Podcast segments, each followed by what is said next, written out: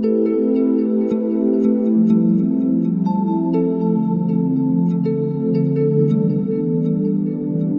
dia, boa tarde, boa noite. Meu nome é Guilherme Assunção, sou psicólogo, psicoterapeuta, coordenador do projeto Revelando Ser e trabalho com abordagem centrada na pessoa já há 10 anos atendendo jovens, adultos e idosos e também nesse trabalho, né, do Revelando Ser, trabalhando com pessoas adultas que foram abusadas sexualmente na infância e adolescência. Oi, gente, eu sou Késia Cordeiro, psicóloga e psicoterapeuta na perspectiva da abordagem centrada na pessoa.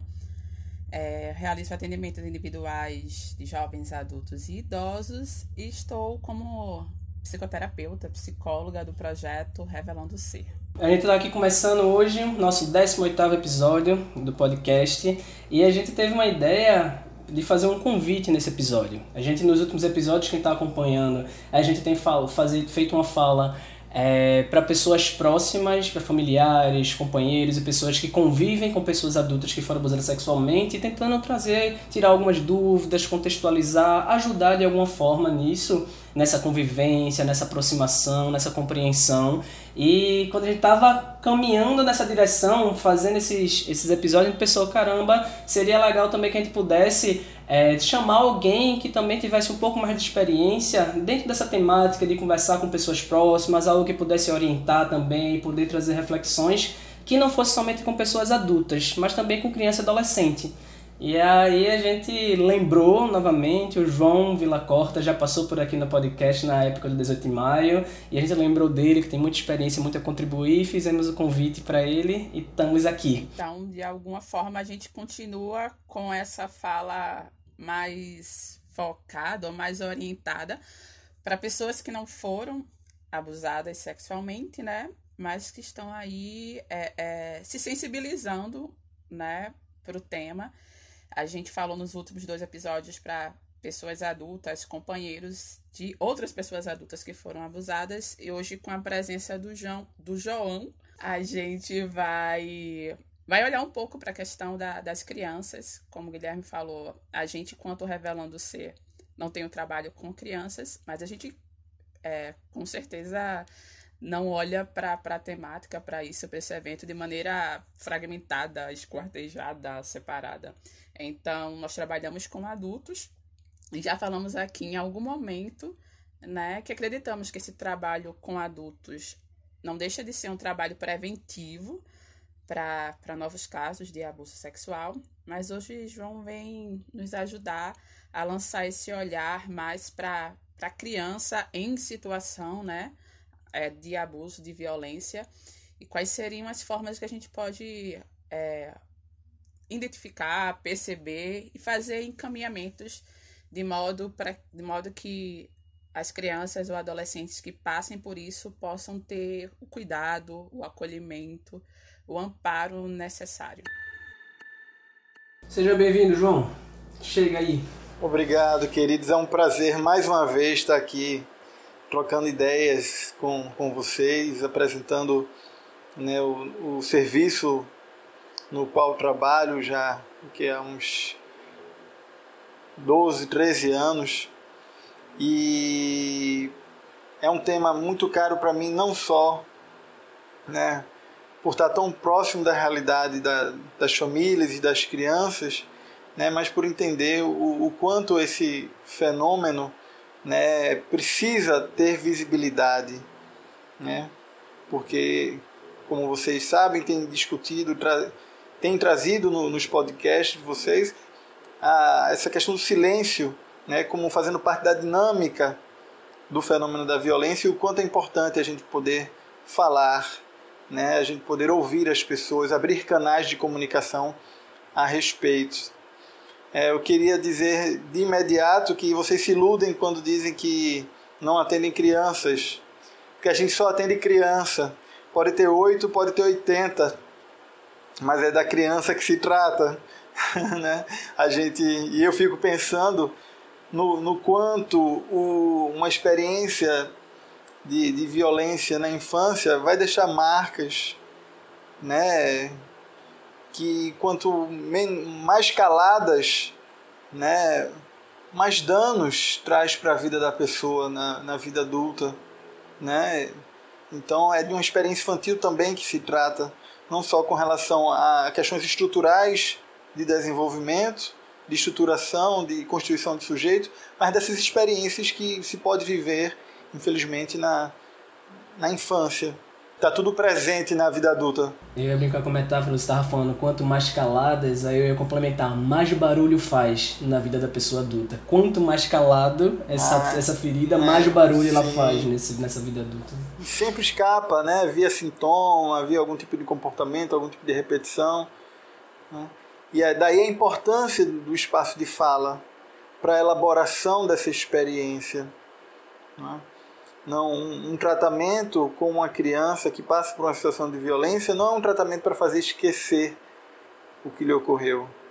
É para elaborar o que lhe ocorreu. Né? Para fazer com que essa experiência não se torne uma ferida aberta, né? mas que se possa ser uma cicatriz que se possa olhar, né, reconhecer, mas seguir.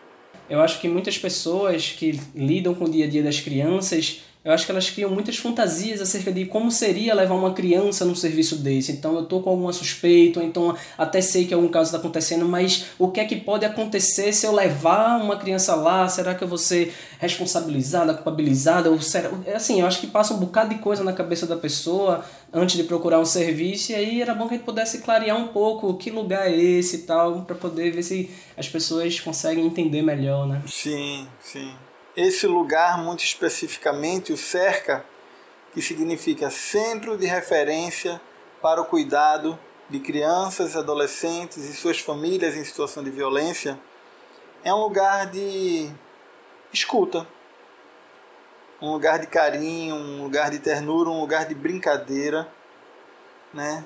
E todas as crianças que chegarem lá vão, vão ser acolhidas dessa forma e aí eu digo todas as crianças, sejam as crianças de 8, 9, 5 anos, sejam responsáveis. 30, 40, 80 anos.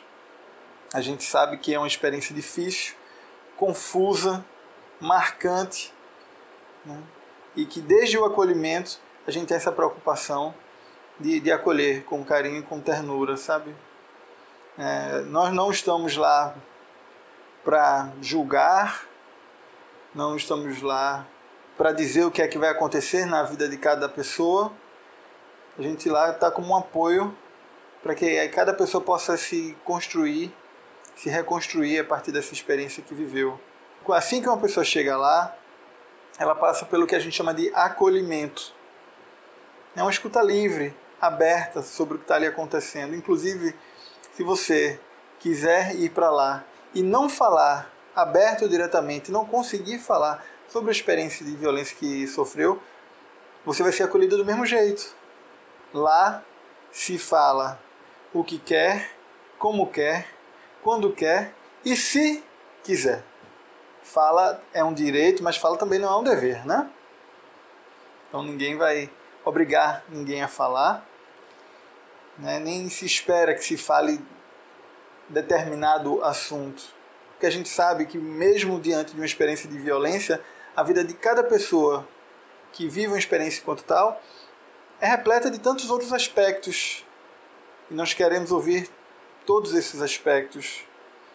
E nós não fazemos nenhum tratamento focal, porque a gente sabe que uma experiência de, de violência toca e tangencia muitos outros aspectos da vida de uma pessoa.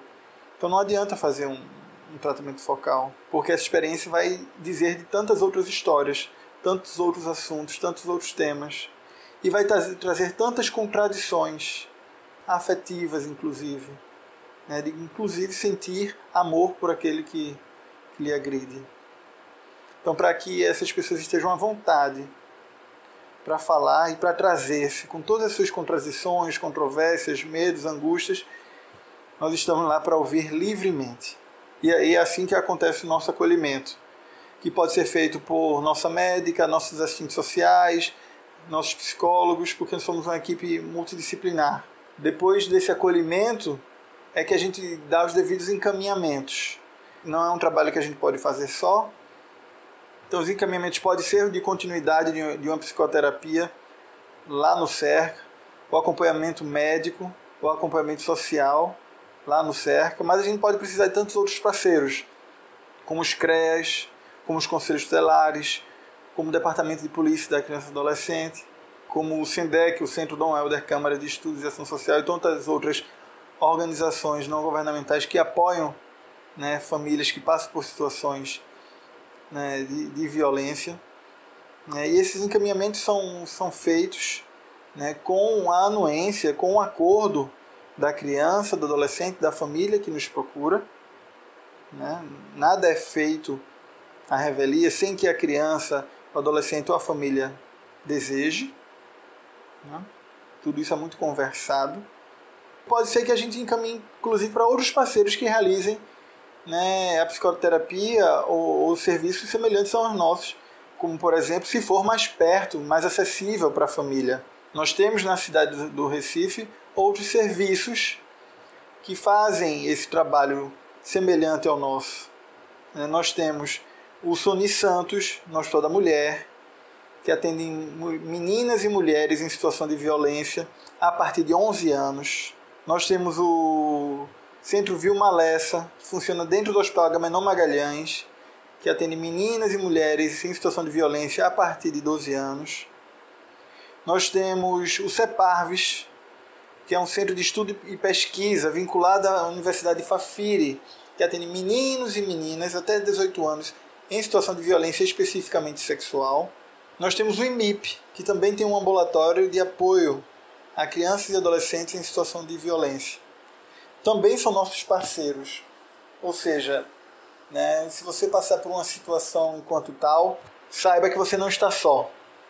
Tem muita gente que está capacitado, especializado para te ajudar, né, para proteger, para cuidar de você diante de uma situação como essa. Eu fico pensando aqui, sabe, João, você falando, é tão bom poder te ouvir e vendo que vários outros parceiros podem estar envolvidos e vocês podem recorrer, porque eu acho que e que e quando você falou essa última parte, estão né, capacitados para estar te acolhendo. Eu acho que um abuso sexual lida com tantas questões morais, tantas contradições, como você falou, eu acho que a pessoa tem muito medo desse lugar do julgamento, né? Então saber que tem pessoas profissionais que estão se capacitando para prestar esse atendimento específico para essa situação, eu acho que de alguma forma para o familiar, para a pessoa que suspeita ou que identifique, pode ser um lugar de convite mesmo, assim, olha, você pode chegar que não é qualquer pessoa, não é o seu vizinho que talvez vai chegar só julgando, não é uma pessoa qualquer que vai lhe atender, é uma pessoa que trabalha especificamente com isso, sabe? Eu acho que isso é muito legal. Quando o João falava de ser um lugar de escuta,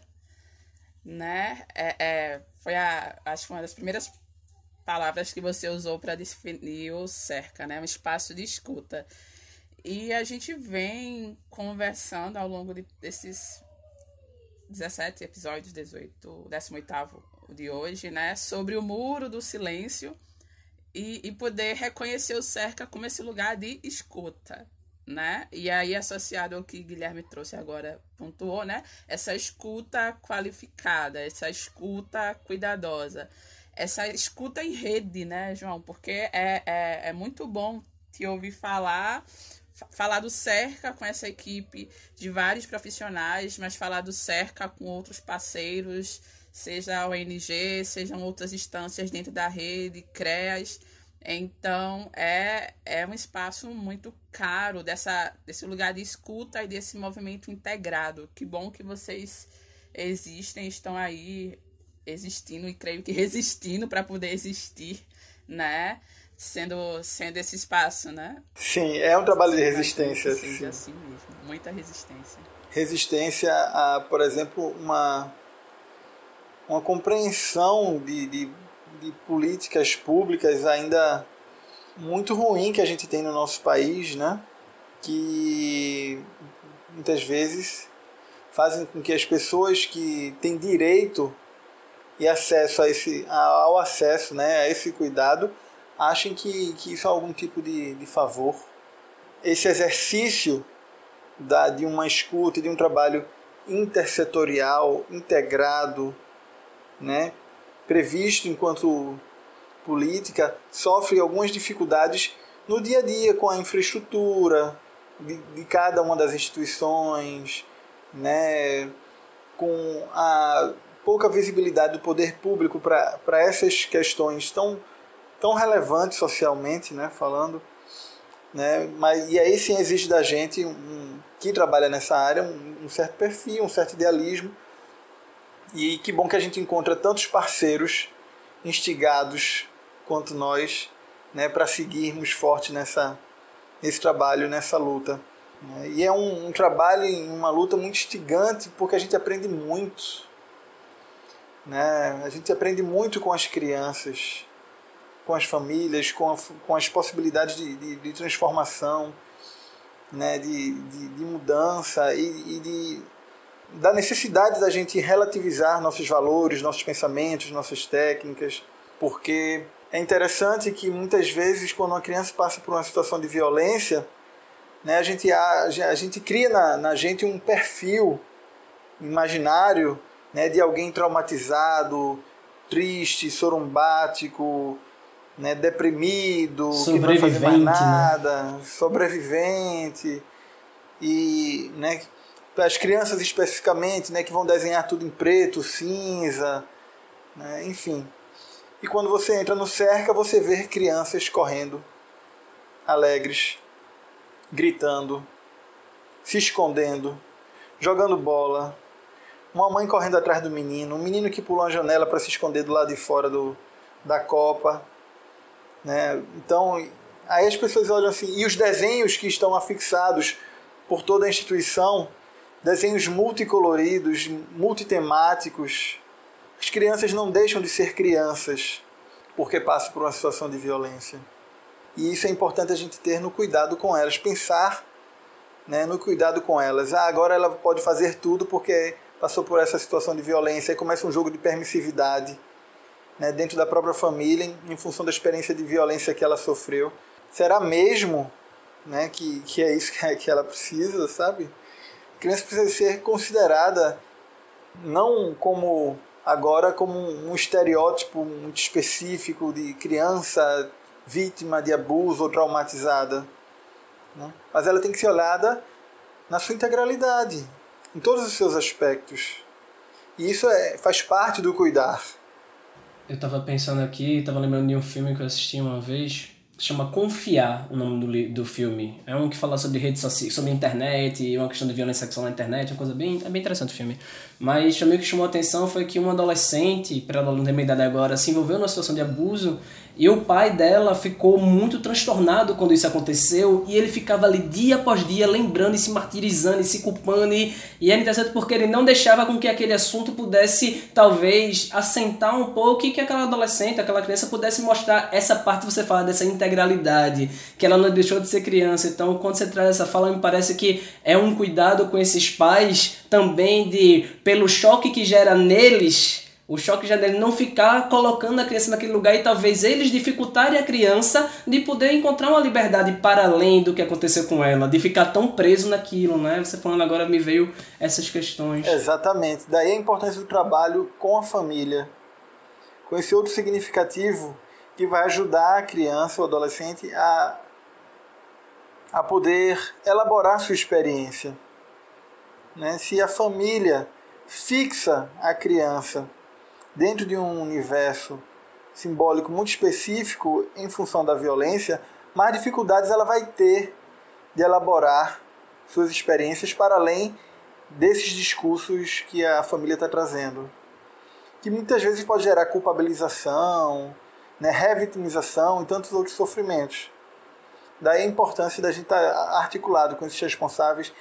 E é, e é interessante que o que acontece, de modo geral, no CERCA é que as crianças têm alta antes dos responsáveis, exatamente por esse motivo. Hum, que interessante. Boa parte dos, dos nossos casos acaba que, se no início eram os adultos que estavam trazendo a criança para a escuta, no final são as crianças que trazem os adultos para a escuta. Porque quem apresenta maiores dificuldades para transformar todo esse universo discursivo são os adultos e não as crianças. Tava lembrando agora que teve um podcast que a gente tava falando sobre o contexto no qual o abuso acontece, né?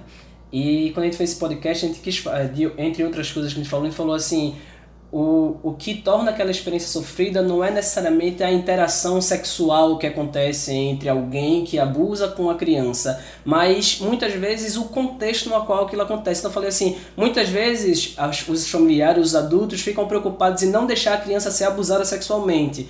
E, e muitas vezes o que eu falei, o que a gente trouxe foi assim, mas mesmo que o abuso tenha acontecido, saiba, tem muita coisa que você pode fazer para minimizar aquela situação. Você pode, não é porque aconteceu que agora é, tudo está perdido e tal, mas você pode ter um cuidado com aquela criança para que isso possa ser visto de uma outra forma. Então, não é somente, ah, muitas vezes talvez a interação sexual possa até ser, entre aspas, não tão pesada, mas o que a família faz com aquilo dali pode realmente trazer o um maior peso. Então, Sim. que massa que vocês conseguem fazer esse trabalho mais integrado mesmo, né? Isso é uma questão muito técnica, né? Que a gente sabe que um trauma ele não se constitui necessariamente no evento. Ele se constitui a posteriori. Então toda a rede discursiva, simbólica, né, que vai envolver a criança adolescente, a própria família, né, depois do evento, né, é que vai ter um, um peso em como isso vai ser elaborado, como isso vai ser vivido pela criança, pelo, pelo adolescente. Né? Então o trabalho da gente é um trabalho de não entendimento de todo esse universo discursivo para que ele possa ser reinventado, recriado em função de quando a gente o faz desfuncionar, né? descristalizar, retirar as etiquetas né? de, de vítima, de agressor, de abusado, de enfim, e que a pessoa fale por si. Daí a importância do carinho e, e, da ternura, porque é um trabalho um pouco angustiante, né? A gente retirar as pessoas de lugares de verdade, de centrar as pessoas de, de lugares sociais já postos. Isso gera uma angústia, daí a importância da gente ter muita paciência, muita calma nesse momento. Eu te ouvindo, João, porque desde que você falou da, da, das crianças correndo, das pinturas e tal, né? E você já falou em alguns momentos sobre esse processo de elaboração. E aqui eu fiquei me perguntando, né? Como é, como o serviço que vocês vocês oferecem, né, facilita essa elaboração dessa criança, porque é, o trauma posterior, o trauma nessa, nessa não simbolização, nessa não elaboração, né, nesse silêncio forçado, na ausência de cuidado, né, pode trazer e vai trazendo é o que a gente tem visto, né, essas marcas até a vida adulta. E fiquei eu pensando aqui, né, como para essas crianças que chegam até vocês, como realmente é, é, é oferecido possibilidades de elaboração, né? E como é oferecida essas possibilidades de elaboração, né? É, é, digamos que por isso também essas crianças elas né, recebem a alta antes dos pais, porque né, houve o evento, né, houve a, a, a violência, mas elas encontraram né, no serviço de vocês esse espaço para escuta, esse espaço para ser olhada como todo e não, não rotulada ou resumida a violência sofrida, né? Então, de alguma maneira, é oferecido para essa criança, né? Já aí de uma maneira tão, tão como é que eu posso dizer, né? Sem, sem ser anos depois de silêncio e tantas outras questões, né? Mas ali, próximo ao evento e as, e as questões que vêm junto com ele, é oferecido tudo isso. E aí, né, a criança muito muito fértil, muito criativa, muito cheia de potência e possibilidades mil, encontrando um espaço como esse, né, elas se, vão se reconstruindo né? E aí acaba sendo meio óbvio como para esses adultos vai ser mais difícil, né? Para esses responsáveis, né? Porque certamente foram, né, crianças que nas suas diversas experiências podem não ter tido espaço para escuta, para elaboração. Então elas já chegam carregadas das suas histórias pessoais, agora entrelaçadas, né, atravessadas pela história de violência dessa criança que estão acompanhando, né? Então, para eles é, é, é, outro momento aí, né? De, de encontro, e como você falou, né? É necessário para a equipe entender que está lidando com essa criança de 40 anos, né? Exato. Mas, e, e que por essa criança ter 40 anos, foram aí 35 anos que, que de um, digamos, sei lá, de um de serviço, de algo diferente do que vocês oferecem no serviço de vocês, né? Então tem esse todo esse tempo e essas outras coisas que vão dificultando. Pelo menos tu falando e eu escutando, foi tudo isso que me veio assim. E é, e é isso mesmo. O, o trabalho com os adultos também vai no mesmo sentido, sabe? De, de ouvir livre e abertamente o que eles nos trazem sobre todo e qualquer aspecto da sua vida, de sua história, e não entendendo, e abrindo, e questionando, e buscando, e permitindo a esse adulto também sua reinvenção. Né? Rememorar é reconstruir. A cada memória, né, a cada história, há uma invenção de si, né, de suas relações. Daí a importância da gente também brincar com o adulto nesse sentido, sabe? O, o, o tratamento é o mesmo. Talvez a gente use ferramentas diferentes. Né? Talvez a gente use mais jogos, brincadeiras, desenhos com, com as crianças, mas não deixa de ser o mesmo funcionamento com o adulto. Né? Isso de, de fazer uma abertura né? de, de, de tudo isso que vem de forma muito cristalizada enquanto identidade, né? enquanto história, enquanto quem sou eu, enquanto o que fizeram de mim, o que fizeram, né? E poder transformar isso. Eu tava pensando aqui, né, que você usou o termo brincar, né, mas me parece que é uma brincadeira, entre aspas, muito séria, né, assim, não é uma brincadeira no sentido de que não é, sim, não é sim, responsável, sim. é a intenção dela realmente é para produzir coisas muito importantes, né. se tem, se tem algo que a gente aprende com criança, é que brincar é algo extremamente sério. Né? Né? Extremamente hum. sério. E a gente aprende também a questionar né, o modo como a gente cuida das nossas crianças. Né, a questionar, inclusive, algumas atitudes que historicamente a gente tinha, vinha tomando como de prevenção né, para situações de violência, que a gente na, no, no dia a dia a gente vê que talvez não seja tão assim. Por exemplo, é fundamental que nós, adultos, sociedade, tenhamos um certo conhecimento sobre sinais e sintomas né, que possam deixar a gente alerta para a criança estar tá vivendo ou não uma experiência de violência. Né? A gente pode elencar algumas, né, o terror noturno, né, uma agressividade exacerbada, ou um embotamento afetivo, né, aquele choro né, sem motivo aparente, né, aquele receio de, das figuras adultas, né? xixi na cama, cocô nas calças. Existem muitos sintomas, sinais e sintomas que a gente poderia elencar aqui. Né? Uma chave principal de todos esses sinais e sintomas é a mudança repentina de comportamento. Se era uma criança muito comunicativa, para de falar com os coleguinhas. Né? Se era uma criança mais calma, mais retraída, começa a ficar muito agitada, né? Coisas que a gente tem, pode observar.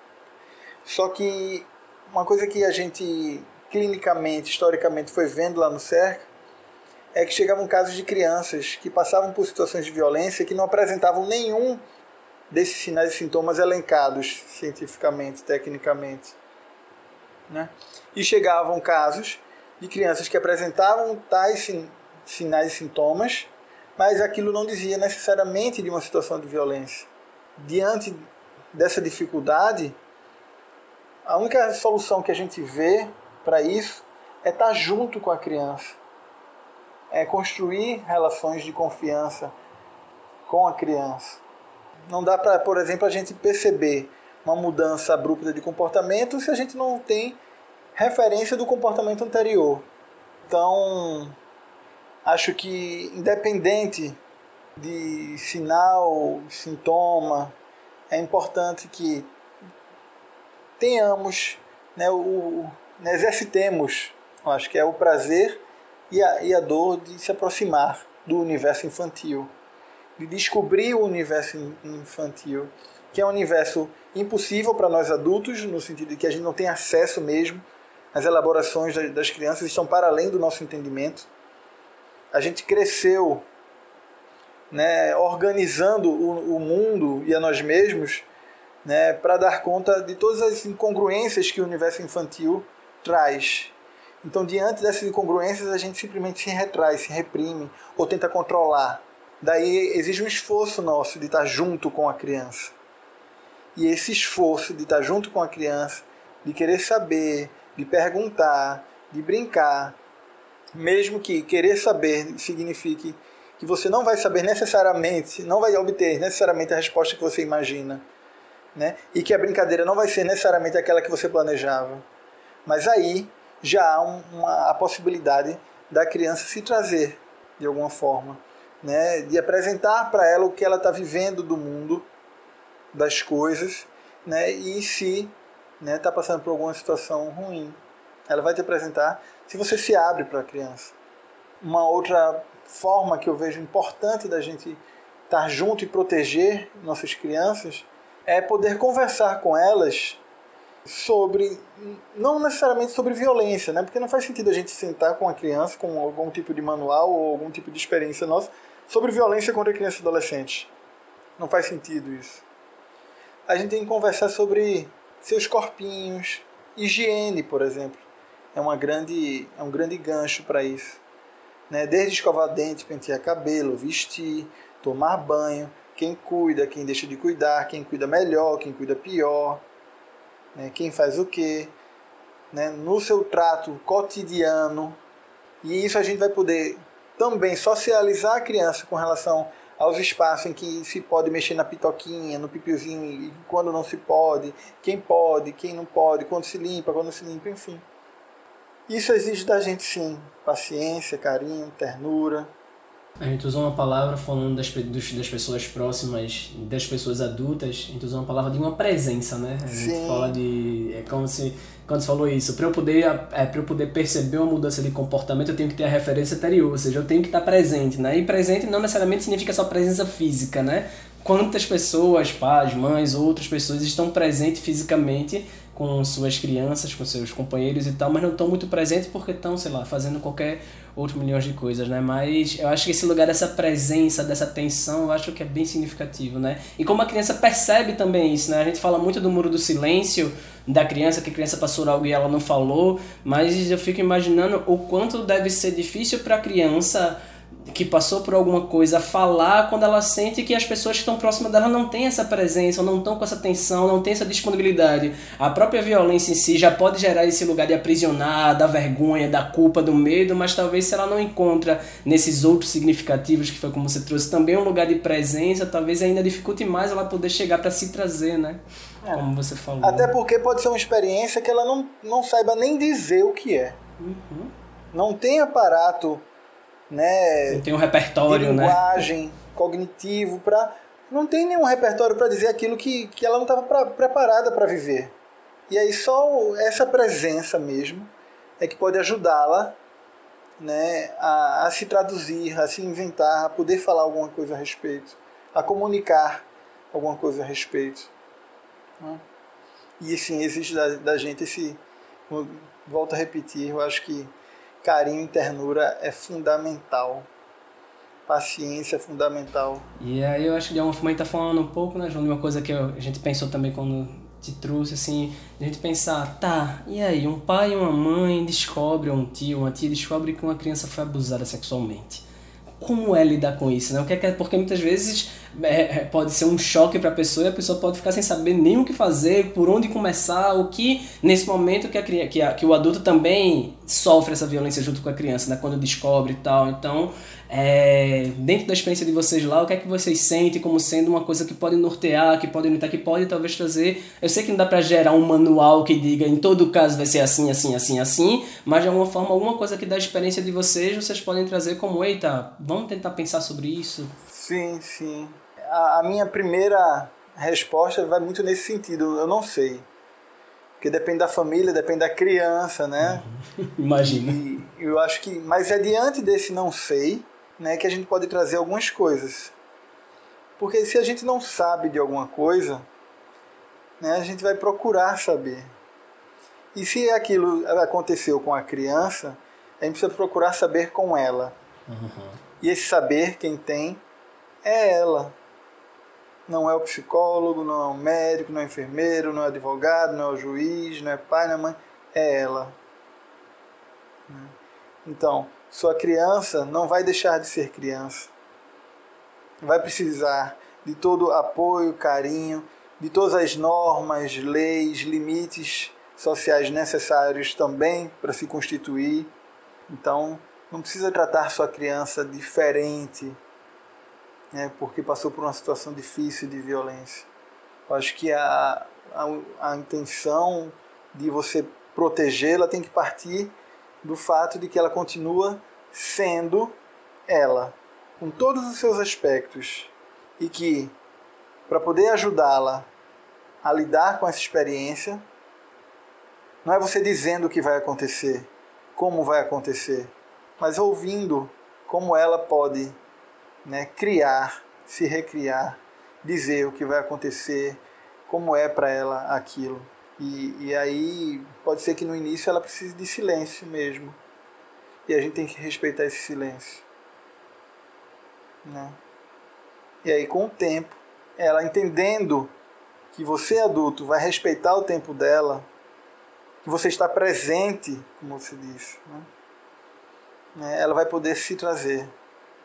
Muitas vezes a gente se desespera né, diante de, de pessoas que estão passando por situações difíceis ao nosso lado. E a gente quer de todas as formas aplacar aquilo no peito daquela pessoa. Né? Uhum. Resolver. E aí vai e fala, ah, mas é assim, não sei o quê, veja, aconteceu com fulano. Você traz um monte de, de, de ideias e palavras. Na realidade você não precisava nada. Bastava só estar junto. Um abraço, um aperto de mão, ou um só, só estar ali né? muitas vezes é mais do que suficiente. Né? Estar ali.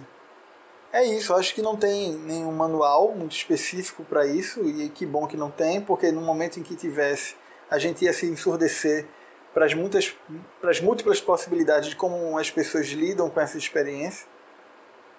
Né? A gente seria um violentador, no sentido que a gente estaria objetificando a pessoa naquilo que a gente acha que é a saída para ela, mas que essa presença né, e a possibilidade de ouvir né, é fundamental.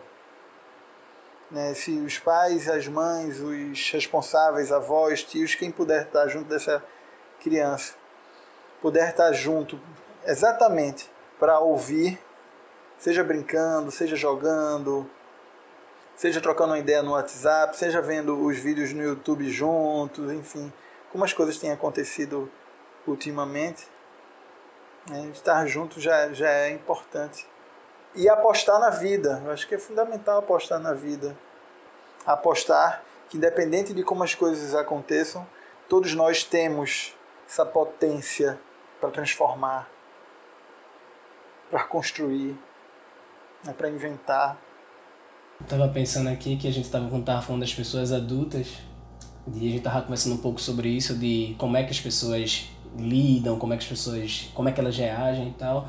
E uma das coisas que a gente começou conversando, falando desse lugar que não tinha um manual pronto, mas era talvez da pessoa chegar, o que a gente talvez trouxe como de maneira um pouco mais clara foi talvez a pessoa chegar com mais abertura do que com fechamentos diante dessa experiência. Mas que a gente dizia, muitas vezes o, o, abuso traz muitos valores, muitas certezas do que é certo, o que é errado, o que pode, o que não pode e tal. E a gente tava falando assim, é, é um terreno delicado que talvez a gente precise um máximo de abertura para tentar entender como é que o outro significou aquela experiência, né? Isso a gente falando dos adultos, né, que já estão há não sei quanto tempo em silêncio. Com criança parece que também é necessário isso, também é esse mesmo lugar, né? Exatamente, exatamente. Essa abertura é fundamental, fundamental nesse processo todo. João, eu fiquei te escutando, eu lembrei, como o Guilherme falou, né, da nossa fala sobre adultos que acompanham adultos, né? E essa essa tua fala mais uma vez chamando para a presença e para a escuta dessas crianças. E aí eu escutei algumas vozes de pessoas que eu conheço aqui na minha cabeça, que depois de escutar essa nossa fala, elas trariam algo do tipo que aí eu vou tentar passar isso para vocês pensando que são perguntas que podem vir, né? É, ok, a, a escuta, a presença, né? Mas e esse adulto que está ali presente, ouvindo, né? Essa criança, é, qual seria a orientação para ele, por exemplo, de em que momento procurar o cerca, em que contexto procurar o cerca ou procurar outro serviço ou profissional, sabe? Esse adulto que está ali, que está né, nesse, nessa presença com a criança, mas que ele também está bem perdido de saber, certo, é, mas quais os caminhos que existem? Ele está nos escutando agora, ele sabe que existe o cerca, por exemplo, mas qual seria a orientação de qual momento, em que contexto procurar o cerca? Já é o momento. Já é, né? Já é, não, né? Tá com dúvida, tá com dificuldade, tá, tá pensando, procura a gente, não tem né? Não sei nem se está acontecendo ou não a violência, só uma suspeita. Leva também. Bom saber. E isso é um respaldo que a gente tem não só técnico, mas legal. Os casos de violência devem ser notificados e até denunciados em caso de suspeita. Né? Então você não precisa ficar preocupado, eita, aconteceu ou não aconteceu. Mas se de alguma forma você intui que algo nesse sentido possa estar acontecendo, leva lá pro cerca. E a gente vai brincar, a gente vai jogar, a gente vai ouvir, é, eu fico pensando que vocês, enquanto, sei lá, vou falar, brincar com os outros, nós falando dos outros significativos, né? Muitas vezes eu fiquei pensando aqui que vocês de alguma forma numa família que esteja passando por isso ou não, pode servir como um outro que chega para poder também clarear um pouco, para poder também trazer algumas coisas que são importantes, tá? Porque muitas vezes, mesmo com essa presença que você falou, ficar ali só no âmbito da família, vamos relembrar, né? Muitos casos de violência acontecem dentro da própria estrutura familiar e tal. Então, muitas vezes essa presença de alguém que vem de fora também vem trazer uma série de questões e clareza tá? para a pessoa poder se organizar também diante disso, exato, né? Exato. Não ficar só ela com o que ela está pensando, sentindo, então muitas vezes é difícil ficar assim. Né? Até porque dentro da família circulam sempre os mesmos valores, as mesmas questões, o mesmo funcionamento. E isso que você traz de um outro, de um terceiro que abra, né?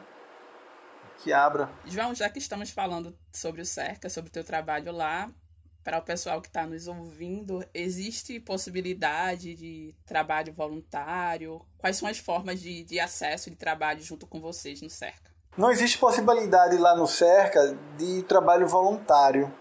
Para estar tá lá no, no Cerca, precisa tá, ser funcionário. Como é um serviço da Prefeitura da cidade do Recife, precisa fazer o concurso público para a Secretaria de Saúde da cidade do Recife. O que existe lá além dos funcionários que, que são do concurso público, né, são é, estagiários profissionais de psicologia e serviço social que estão concluindo o seu curso e concluem o estágio obrigatório, o início de sua vida clínica lá conosco, com a supervisão da gente também. Residentes, né? E aí residente não só de psicologia e de medicina, mas como a gente trabalha também com residentes né, de, de, saúde da família, a gente recebe todo qualquer profissional de saúde na, na área de residência também, porque a gente entende que esse é um espaço clínico importante, de assistência importante para as famílias, mas é um espaço rico também de produção de conhecimento. Né? A gente aprende muito com essas crianças, com essas famílias, com essa experiência, e é importante que a gente, que a gente possa, de alguma forma, produzir conteúdo para ajudar cada vez mais pessoas, outros serviços, ajudar a pensar outros profissionais, enfim. Então a gente tem um grupo grande de, de residentes, de, de estudantes, professores, pesquisadores fazendo parte do, do grupo da gente né, nesse sentido. A gente tem um grupo de estudo toda sexta-feira, à tarde, às três horas. Atualmente acontece online, em função da, da questão da pandemia. Né, e é aberto, então qualquer pessoa pode ir lá e participar e estudar com a gente. Estão todos convidados.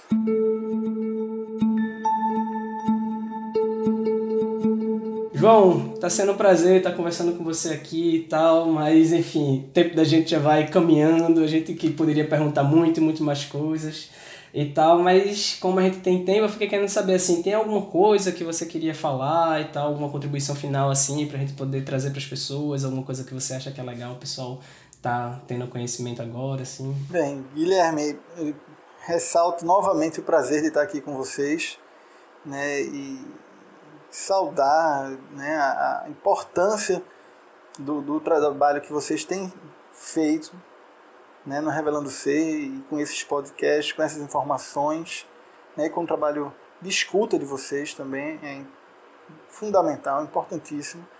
Continuo à disposição para a gente continuar conversando. Acho que hoje a gente pôde trazer coisas eu acho extremamente relevantes que diz desse encontro com a criança, né? Desse estar disponível para o que é lidar com a criança, as aberturas de fala possíveis né, no encontro com a criança, né, de estar atento às questões de sinais e sintomas, né, mas não fechar crianças em sinais e sintomas, de saber que existe uma instituição, algumas instituições inclusive, que vão te dar amparo, de pessoas que estão disponíveis e querendo cuidar né, de você que passa por algum tipo de situação de violência, criança, adolescente, adulto. Né, nós temos uma rede capacitada né, para isso né, e que isso não vai ser esse, esse trabalho, esse cuidado, essa proteção, esse apoio não vai ser feito sem o seu desejo. Nada fora do que você queira para você mesmo, né? Porque é a sua vida, né? Então isso só pode, as coisas só podem acontecer a partir do que você quer para sua vida. O nosso apoio vai muito nesse sentido. Eu acho que, que a gente poder falar sobre isso já já foi para mim muito importante. Agradeço mais uma vez a oportunidade e continuo à disposição para a gente estar tá discutindo esse tema e tantos outros. Obrigado. É, deixa eu te confessar que ao te escutar falando de maneira tão cuidadosa e tão carinhosa em relação ao teu trabalho com as crianças, eu fiquei muito criando uma metáfora, uma imagem na minha cabeça de como eu queria que os nossos adultos que a gente atende dia após dia tivesse podido passar por essa experiência, sabe? Quanto a gente escuta o sofrimento que foi guardar isso por tantos anos, o quanto foi pegar uma imagem de culpa e enterrar dentro de você. Eu fico muito. A gente usa uma metáfora que eu falo que é como se o abuso sexual muitas vezes pudesse ser uma sementinha que fosse que foi plantada na cabeça da criança ali e foi começou a enraizar pelos anos de silêncio e depois faz parte de tantos aspectos da vida dela que ela nem sabe muito bem onde é que começa uma coisa e que termina outra. E me parece que o trabalho de vocês é estar tá ali no momento onde a situação acontece, já tá cuidando dessa terra fértil, já tá cuidando para que essa experiência possa ser ressignificada, elaborada e tal, e não ter que passar por tantos processos difíceis até chegar a ser esse adulto que a gente atende, sabe? Então eu fiquei muito fantasiando, ah, como seria bom que esses nossos adultos tivessem passado por esse cuidado, sabe? Mas essas, esses adultos agora têm vocês e seus ouvidos. Não é? É né? Cabe pegar na mão de cada pessoa dessa e propor uma aventura por si, propor uma nova brincadeira, um novo jogo, propor podar essa árvore, trans transformar em tantas outras coisas, né? Até num bonsai mesmo, quem sabe. Né? Olha, um bonsai é uma boa imagem. é isso, João. Gratidão, querido, por estar com a gente. E volto a dizer que eu acho que vamos bater mais papo por aqui ainda. Prazer, queridos. É, João, muito bom muito bom poder te ouvir e ouvir se você ouvir. Eu acho que é ouvir um pouco das crianças que, que, e adolescentes que passam por você.